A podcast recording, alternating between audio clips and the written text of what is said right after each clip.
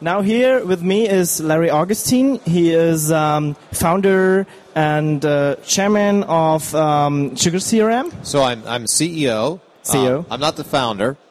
Ah, the founders were uh, uh, Clint Oram, Jacob Taylor, and John Roberts. Uh, I joined as CEO about a year ago now. I've been involved with the company for four to five years. I was an early investor in the company, and I've been on the board of directors. And I came in as CEO about a year ago now.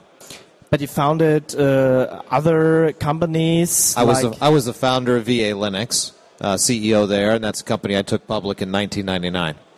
And now it's called it's uh, Now it's now it's called GeekNet. yeah. And before So uh, SourceForge. yeah, SourceForge. maybe so- the, the name people. yeah. So one of the, one of the things one of the things I'm known for is uh, you know helping create SourceForge.net. Yeah. In fact, I just just saw just saw a person walking past right behind us here, a gentleman by the name of Chris DiBona, that that you may know, and and and Chris Chris used to work for me, and and and and Chris Chris you know constantly reminds me that he was deeply involved in the creation of SourceForge uh, SourceForge.net when he worked for us, uh, and he. he um, uh, I think he takes credit for that name in particular, SourceForge. But but why now is it called GeekNet? I don't know. I've been gone for a while. I don't know why they changed the name. um, it's an interesting story there. Uh, originally, I had the vision for SourceForge uh, because I was working with some free software and uh, had found a bug. In this case, it was a particularly a, a version of Bash, the Bourne again shell, that, that had a bug in it. And I went to grab the source code to track down and take a look at where the bug was. And when I went to grab the source code, I realized that I didn't have the source package for the binary I was running and started looking for that particular source code and realized I actually had a problem finding the source code for that package because the, the, you have to understand this was at a time when um, version control uh, in terms of public repositories we didn't have subversion we didn't have we didn't have Git. Um, uh, you know we had you know sort of RCS and version control wasn't published on the web. And so people just put up a tarball with with the source code or or uh, tarballs for the binaries built for particular Linux distros. And in this case, I was running uh, probably a Slackware distro, and I was looking at the um, the source code, and I realized I had a hard time finding the source code for the particular versions of the binaries I was running, and it was because people would just put up the new version of the source code, and they'd take down the they'd overwrite the old one, and I realized, you know, we have the potential here to lose a lot of information about the code we're creating, the sort of history of development there, and and I uh, I was worried that we were creating software that we were losing. It was too easy for digital artifacts to be lost. And in fact, about the same time, we were engaged as a community in a project to find all the old releases of Linux, which today we just sort of think of as a as an easy thing. But then, uh, Linus didn't keep old versions of Linux. Linux. Yeah, he wasn't why? using source What- code yeah. control, and he said Yeah, why. right. And sort of his comment was, "Well, you know how I do backups." I publish the code on the internet, and everyone downloads it, puts it on their sites as well. That was that, you know, that's which which makes sense to some in some funny way, right? Um, but we were engaged in a project to actually go back and find every single version of Linux ever released, and people were having to go back to archives and tape, you know, dumps and try and find old versions to to assemble the complete history of Linux. And so I said, you know, th- this is not a problem we should have. Um, and I did a, a quick calculation. Uh, I looked at the, in particular, I went to Fresh Meat. If you're familiar with Fresh Meat, the uh, website where um, uh, much of the of the software that's released open source is announced, or at least was at the time. Uh, I went and looked at the Fresh Meat logs and realized that the amount of, of software released in, in source code form each year corresponded to about the same size as the largest commodity disk drive you could buy. And that, that there was, in fact, a pattern here. And I looked at this, I said, gee, why do we delete anything? What we need to do is create a permanent archive of all the open software released on the internet. And so I launched a project internally at VA Linux called Cold Storage. And that was the code name for the project. We had t shirts made up, and a handful of those cold storage t shirts are out there, right? And the idea was that we would take everything that was announced on fresh meat and put it in cold storage. Sort of the pun there fresh meat into cold storage. You preserve it that way and you keep it. Anyway, pun's lost on some people, but, but, uh, uh, that's how we launched the project. We originally started building it. We put a team of people together, and that that idea, that team, ended up producing SourceForge, and it, it took us about 90 days to build the first version. We launched it in uh, uh, late fall. We launched it around in November, end of November, around the Thanksgiving holiday in the U.S. It was around Thanksgiving, November 1999, and the response was just phenomenal. I mean, we were solving an immense uh, set of problems at the time for uh, open source projects, which is give me a website, you know, give me a place to put up a, a, a code tree, a CVS, you know, repository. Uh, give me mailing lists, give me discussion forums, things that, quite frankly, we take you know for granted now. And um, I was mentioning Chris DiBona earlier. Chris over has, has done a, a, lot of that to help help out the community now with what he's done at Google Code, uh, as another example of a site that does that. Uh, but you know, at the time, it was uh, um, you know, was something pretty new in terms of uh, the concept. Now we know what concepts of forges are, and we think about them. Um, when when you started with open source, I think you were a student. Is that right? Yes, I was. Um, sort of my first, uh, you know, real exposure um, to open source was as a graduate student at Stanford University. So I, I had. Um, uh, as an undergraduate, I didn't work with open source a lot, but uh, um, I was lucky enough to go to get. I was an undergraduate at Notre Dame, went to get my master's at Stanford, and was in computer-aided design tools. And the interesting thing was, all the interesting computer-aided design tools at the time, all of them were available in under the BSD license, right? As because of the the, the university UC Berkeley was a, a big producer of those computer-aided design tools. Um, and these were the leading tools of the time. So they were available under a, BCD, uh, a BSD license, and, and that was the, normally the way you interacted with the software. And this was around 1984, 85. Um, and I went from there, and, and so that was sort of my first exposure. And all of the development and effort we, we put into computer-aided design tools was done around what was then free software. It's before the term open source existed, right? uh, free software, typically BSD licensed. And the interesting thing was, we didn't use that software because we couldn't afford commercial alternatives.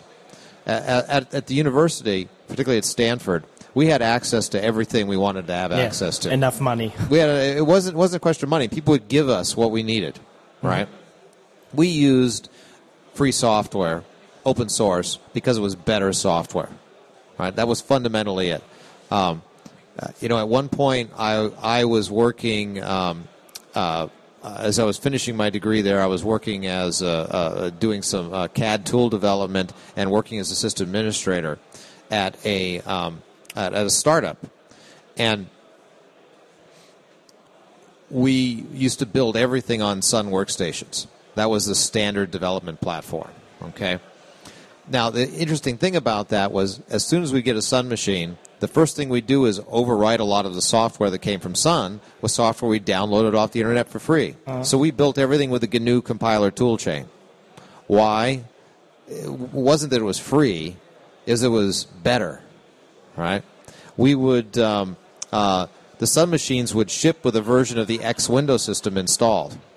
We would download the MIT released version and install that over top of what came from Sun. Why? It actually was faster and better than what they would ship because whatever they would ship was the MIT X Window system from six months ago. So they were six months out of a date, out of, out of a, a piece of software that was evolving very rapidly. And so we got the latest version from MIT. And that was typical. I mean, those are just a couple examples, but, but all of the code and software and tools we use, um, what was available open source was better than what we were getting commercially and and that's where I began to see that that you know something had changed in the industry about the way software was built, uh, and uh, I, you know I mentioned I was in the computer aided design tools space.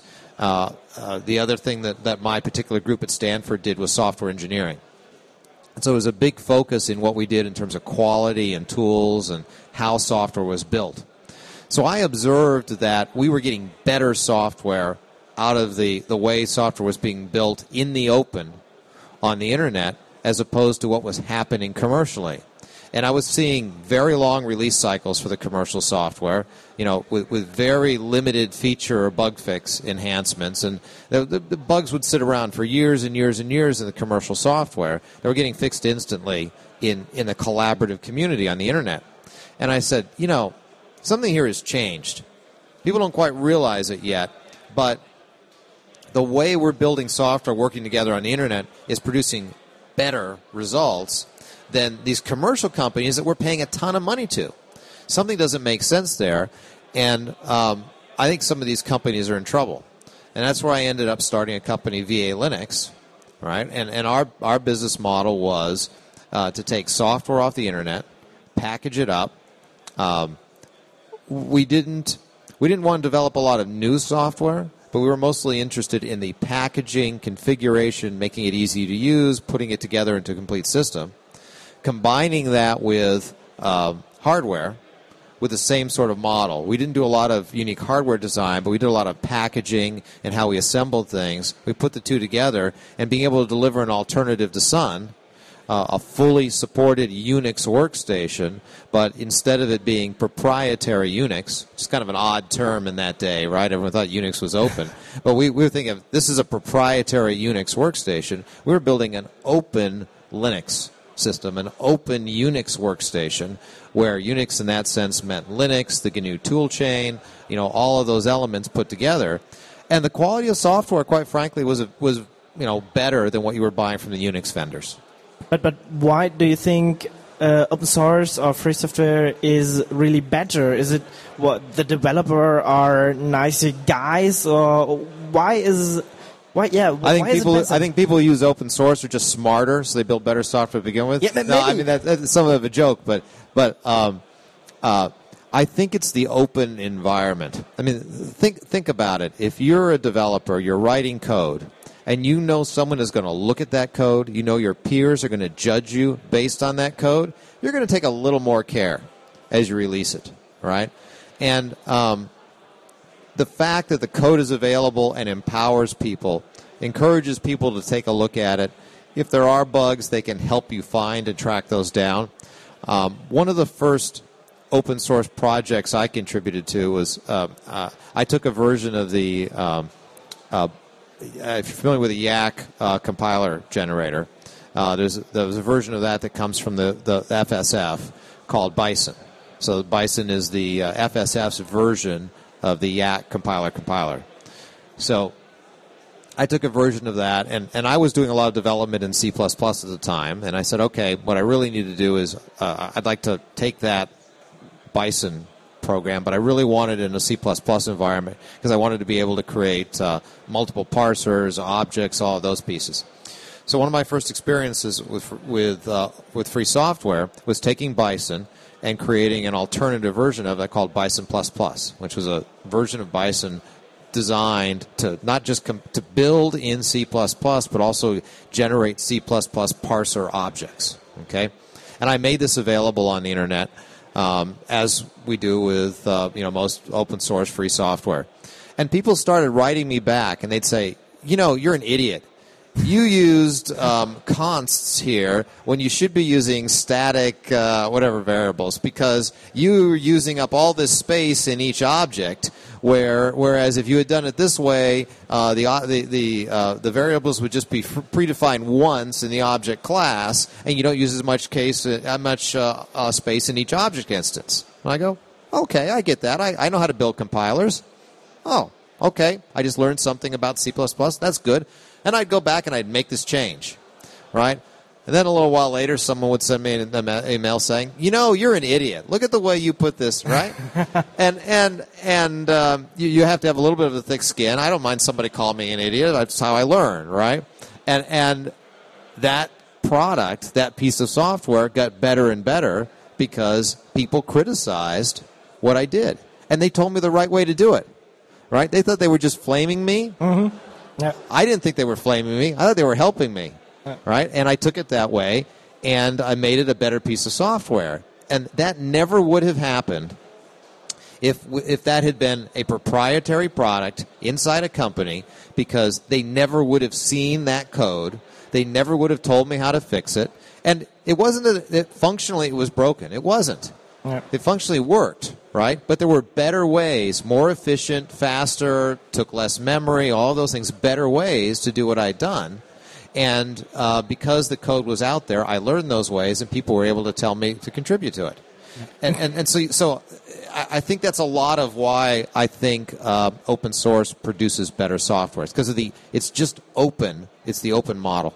In, in companies they just have to hit the release date and so it's uh, it's okay if it is not that bad that it, Well, it, is, it is bad code.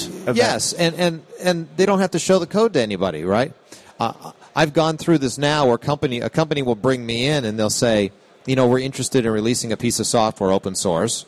I'll go, okay, that's great, and we start talking about what it requires for them to do that, and they'll say, oh, well, you know, before we release it open source, we have to clean up the code.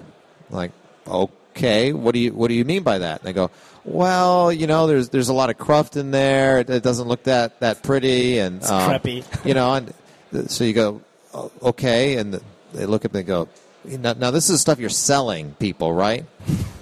You- You're selling people this software, and you're embarrassed to show them the code. I, I have a problem with that. Just think about that, right? I mean, if if it's what you're paying for, it ought to be the best. But in fact, um, they wanted to clean it up before they'd release it for free. That's a very odd uh, uh, situation, right? You know, the, the stuff again, what you would be getting for free was going to be better than what people were paying for because they wanted to clean it up to give it away. Interesting concept, but I think it's that open model that encourages um, encourages better quality. But with open source software, if I am a developer releasing all for free, um, yeah, I don't earn money. So how do I do that? I mean, um, yeah, maybe. How, I- how do you make a living or a business out of this? Yeah. Right. Well, uh, uh, you know, look, I'm a firm believer in in in uh, software as a hobby, and and there's a lot of that clearly out there, and a lot of open sources come because people uh, enjoy doing it on their own. They sort of scratch their own itch, as we call it, right? But uh, uh, let's not lose track of today. An awful lot of open source and free software developers today are paid to do what they do. Uh, they've made very good livings out of it, uh, and there's a couple couple ways to think about that. Um, you know, one uh, one is just that that um, there are companies today that make businesses off of things like Linux and need to support it. Um, there's been some great, you know, some companies there. You take IBM for example. IBM has a has a has a great business off of Linux. They've invested a ton of money there, uh, and they also have a great business off of all the Apache Software Foundation projects. And in return, they've hired and they pay people to support that. We were talking about Google earlier. Google's built an immense business off of free software. They never would have been able to build Google.com Without, yeah. if they couldn't leverage free software. Okay, and because of that, um, eh, eh, they want to give back. They want to assure that the code they build on continues to develop. And so they give away a lot of free software. I think we heard from, from Chris DiBona this morning 18 million lines of, uh, of code, right? So that's an example. Example at Sugar CRM. Okay, we have built a business around uh, a, a piece of software, customer relationship management, solving a, a, a big business problem, which we release an open source version of that project. But we also have a commercial version that we sell to companies that are sort of ready for the commercial version of that. That don't want to be in the self support business anymore around open source. They want someone to just take care of them. That want particular commercial features that we deliver around our professional enterprise products. And that enables us to better support open source. But but but should what should I do if I have an idea, want to give code to the internet in, in, in open source, and uh, want to earn money with it? Are there some steps I need to do to be as open as I can, but earn money? Sure, sure. Look, if you're a if you're an entrepreneur and you're looking to, to build a piece of software and and you know you're comfortable comfortable with an open source model, but you want to preserve your ability to potentially make a business around that. There, there's things I advise people all the time. Um, you know, one of the things you have to remember is that even though it's open source, you still own that intellectual property. And, and I think sometimes that's lost in a discussion of open source. Just because you have enabled other people to use it, you've enabled uh, uh, the source code to be visible, um, there's still a lot of value in the fact that you own the copyright on that code, that you wrote it, that you know you know how to develop it. So um, uh, make sure as you um, release that and you develop, you keep track of if you get contributions back from someone. You have to keep track of where those came from and make sure you're allowed to take those in, so that you preserve your rights around the product you've written. Right, and that's very um, that's very friendly to the open source world, yet preserves your rights as a developer in terms of what you might do and how you might build a business around that. So that's one thing, sort of preserve that right. Um, another thing is brand matters a lot here. Uh, own your brand, own your trademarks. Okay, that's another thing I advise people when you're naming a project. Think about think about how that name becomes valuable to you, and and you know, I don't have. I, I, mean, I think those are those are good things. If you take someone who is contributing back and has written, or someone who's developing their own project, um, I think they should have the advantages of of owning their brand and owning their code because they're giving the, the rest of us uh, a great you know solution, a great piece of software, and they're not asking many money from us. You know, the least we can do is give them give them those those rights back, and and also the the recognition. I'll tell you, that's another thing that I think is incredibly important here. You know, we used to jokingly call it ego dollars, right? You know, there's, there's, you can pay with money mm-hmm. or you can pay with recognition. And um, that's why I always strongly encourage, you know, recognizing uh, the developers here, recognizing people that have written that software, right? I mean, that's some of the way you, you kind of pay back for it. Uh, and I think that's very important as well. And what's with building app a community? So is this also a step I need to do, or right? Yeah. So so one of the things, look, if you're going to be open source, you're going to release the code out there. You want to make sure you take advantage of that. That is, uh, you put yourself in a position where that becomes a benefit to you. And, and and I've seen this all the time. I occasionally see developers who who post things open source but when someone comes back and criticizes them or gives patches or gives feedback, uh, they just brush them off. You know, they don't encourage it. They don't bring it back. And I've, I've, I've seen many of this where, where what could have been great projects were just killed because someone wasn't accepting of that feedback, right? Um, I'll tell you, you know, anything you put out there, you're going to find people that care enough to, to tell you, give you feedback be accepting of it. Like the example I, I, I, gave, literally people would email me, you know, with "You're an idiot." Those would be the first three words, you know, in a message that proceeded to go on and tell me how to do something. Well, if you're going to stop at "You're an idiot" and throw it away, you're never going to learn things. You have to have somewhat of that thick skin. Uh, you have to be willing to accept that criticism and feedback. Um, and I encourage people to, to, to be open about that you know, to, to uh, encourage that feedback, encourage the discussion, and you'll take those same people that, you know, you'd be surprised. Six months, a year later, you'll find those people praising you in public, right? Because you listened to them, you know, and you didn't let the fact that, that you know, their kind of their first reaction was to flame you for something, you didn't let that get to you. So I encourage people, you know, you, you want to build an open community, you want to have an open dialogue there, and you have to be receptive. You have to you, you have to be willing to accept criticism, um, uh, accept patches, um, uh, and encourage encourage the people that do give back to you. What will be the future like? What will be in, in 10 years, maybe, or just next year with open source? Where are yeah, the next big things, for instance? So, so one of the things I've been talking about lately is a, is the fact that open source is um, moving into all types of software for us, not just operating systems, not just compiler tools, not just tool chains, editors. Uh, uh if you look today, I mean, open source has made it all the way to, to sort of real end user applications, right? Um, and that's a trend that, that I've been watching for a number of years. Uh, I- I'm not sure everyone in the open source community quite gets that yet or quite sees it yet. Uh, and certainly not all the end users see it yet. There's still a lot of skepticism, I think, around business applications, for example, as open source. But you know, we have things like CRM, Sugar CRM today, but you know, ERP, business intelligence, you know, things that you kind of look around a, a traditional open source world, you know, open source community, and people kind of go, you know, what is that stuff, right? I do you need that? You know, business intelligence. What? Right. You know, when was the last time? I, you know, I, yeah, the last time you went to a university, you know, compiler class and everyone was going, "Oh, I can't wait to write some good BI software," you know? Um, but the fact is that's happening. There are BI geeks building really interesting business intelligence software, right? You know, we have CRM geeks building really interesting CRM software.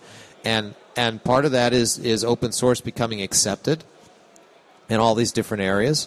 Um, part of it is that, that people are looking for interesting ways to contribute around open source. And, you know, guess what? Those are the software areas that need the most open source contribution. Okay? So people tend to migrate there. Uh, so we, we, see, we see that. And I see a lot of that, and I think that that's going to continue. Um, you know, related to that, um, Yeah, I, Uh, I, I yes. think cloud computing is also such thing where open source is now moving into. I, I think cloud computing is very exciting for open source. Okay, if you look at what's happening in, uh, with cloud computing, we would not have cloud computing today if it were not for open source. Uh, take Amazon Web Services for example. Okay, Amazon could not have built that if they had to to go to traditional proprietary software and pay traditional proprietary software licenses because those licenses were not designed to, to uh, enable incremental business. Those licenses were designed, you know, to, to buy, you know, a big server license. They weren't designed for the person, you know, using uh, one hour of compute time in a week. They didn't price that way, and they never could have gotten there. But they were able to build that system out of open source. So that's one thing. Open source is entirely enabled the cloud. Uh, but further, as you look at what people are using on the cloud, they're using open source. One of the things about open source is you, you, you need to have a place to run it, right? You need to you know, actually use it somewhere. And you know, so many mach- machines that you buy today come, you know, so many, you know, you buy a Dell or other box, it comes with Windows and and there's a sort of this this number of boxes becomes a barrier, and getting a box becomes a barrier. Well, with cloud computing, it's easy to get a box. You go to Amazon, and you know you go to uh, Amazon Web Services, and I have a box running. It's an IP address now. It's a virtual box, right? It's a virtual server sitting out there, but it was really easy for me to get access to that server, and I'm going to put a server on the internet anyway. Um, what that does is it gives me an easy way to have a playground.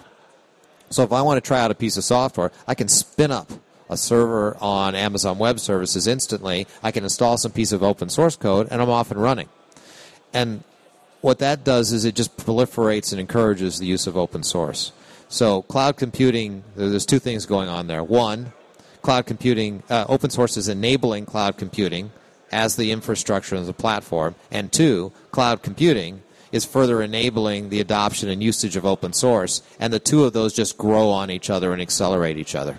But but we still need a really open source stack from cloud computing. I mean, um, yeah, Amazon isn't all open source. It's maybe enabling, but yeah, the technology itself isn't. Is, Well- isn't that the problem? Oh, the technology in itself is is that, that Amazon is built on is, is open source. Yeah, but- but- now they haven't necessarily released all of their code to do everything, right? But in fact, they have built on open source, and and you know, there's a lot of things you see out in the cloud that are not open source. Um, and and even worse than that, one, one of the things that scares me about some of the cloud computing offerings is the fact that the um, many of the SaaS vendors and cloud vendors they control your data Yeah. right? So you put your data into the cloud, and you can't get it back. Or when you get it back, it's in a format that's less useful than the data you put it up there, right? So You it's have- very uh, important. You have a, da- a vendor login. You have vendor lock-in from Yeah. that, right? But I mean, what's worse, the fact that you don't have the source code to an app, or the fact that you don't have your data anymore? I mean, in some ways, that's scarier. And, and it, it bothers me, I think, when uh, I see open source advocates often give a free pass to cloud services that lock up their data. And to me, that's worse than um, not being open source, right? Because if it's not open source, at least you have your data and you have the opportunity to build something around it. If you don't have your data, what do you do? Uh, and, this is part of the reason, it's part of our philosophy at Sugar CRM that that uh, for our customers, it's their data, and we're very open about the data. And we run our product both in, as a software as a service, but we also allow our customers to run it on premise, and they can start software as a service in our data center. They can move that database to their own servers on premise anytime they want right? So, so we are making sure that our customers have full access to their data. They can move it around however they want, and and they, they actually get they can actually get a real database dump of the data should they decide to take that on premise. Um, and that's very important to us. And I, I think that um, that's something people need to watch out for uh, with software as a service and cloud. Yeah. I hope other companies will do that as well, so that the customer can yeah can look at it and say, okay, we take this product, but I'm not finished with it. Yes, and, and people just have to think about that. When you put your data out there in the cloud, what does that mean? Who has access to your data? But can you get it back yourself? Okay, thank you very much. We're running out of time. Thank you, Larry Augustin. Thank you for having you here. And um, yeah, a great day on the LinuxTag. Uh, it's just one day you are here. I'm just unfortunately I'm just here one day one day today, but it's a great discussion. Thank you for having me. It's a great great uh, great show at LinuxTag. Okay. Thank you. Ciao.